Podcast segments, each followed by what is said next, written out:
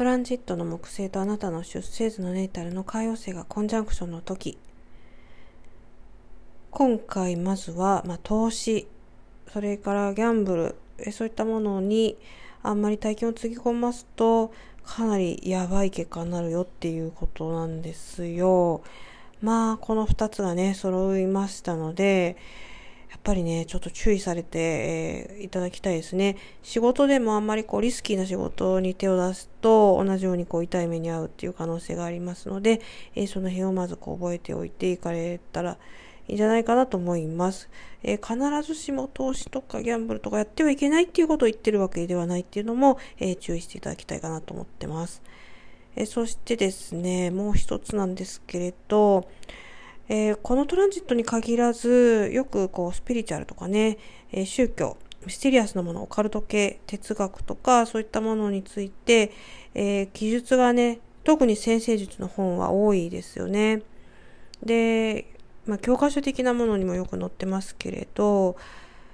そうなんですよね。このトランジットもちろんそうなんですよ。で、例えばこのトランジットだと、そういったことに対して、こう、グループでね、なんかこう学習するといいよみたいなこと書いてあるんですけど、私がね、思うのは、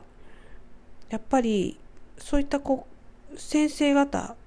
が、多分ね、こういう系が好きなんですよ。だからしょっちゅうこういうワードが出てくるんじゃないかなというふうに思います。え私自身は、うん、太陽天秤座っていうのもありますので、え結構ね、あの、距離を置けちゃうタイプなんですよ、こういうことからは。うん、あの、先生術もでしょみたいにこう言われるかもしれないですけど、先生術はま学問的な意味で見てますので、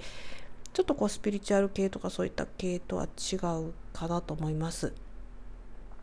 まあ、また哲学もね同じくこう学問、えー、だと思ってますけれどちょっとね哲学って言ってもちょっとオカルトっぽいね哲学とか、えー、そういったものは、えー、あんまりねこううんあんまりこう何て言うんですかね趣味としてやるのは全然いいと思うんですけれどそれをこう幸せにねあのつなげようとする人があんまりにも最近多いんですよね。で特にこういったこう環境土壌にてあのあんまりこう免疫のない若い方ねこれポッドキャスト若い方も聞いてくださっててありがたいんですけれどが放り込まれた場合にやっぱりこう容易にねそういったものにこうハマっていくっていうことはあると思うんですよ。なぜかっていうと私たちみたいな大人でもねどっぷりハマってる人がいっぱいいるってことは若い子はもっとねすんなりいけちゃうわけですよ。うん、で、えー、そういったことに対するこう危険性みたいなのもある意味こう発信していかないと、えー、本当に最近まずいんじゃないかなというふうにちょっと、えー、思ってます。まあ、そのあたりはね、ちょっとブログでね、もうちょっとこう踏み込んでね、えー、書いていけたらいいかなというふうに思ってます。で、まあ、このトランジットはそんな感じなので、うん、まあ、どっちかっていうと、こう、自分がこのトランジットにある中でも、やっぱり自分の、ね、ご自身のね太陽が、うん、何座なのかっていうのがもう本当一番なんですよね。うん、あんまりこう流されない方がいいですね。良い意味で使うとすると、まあ、同情心とか困っている人をね助けるとかそういったことになりますけれど、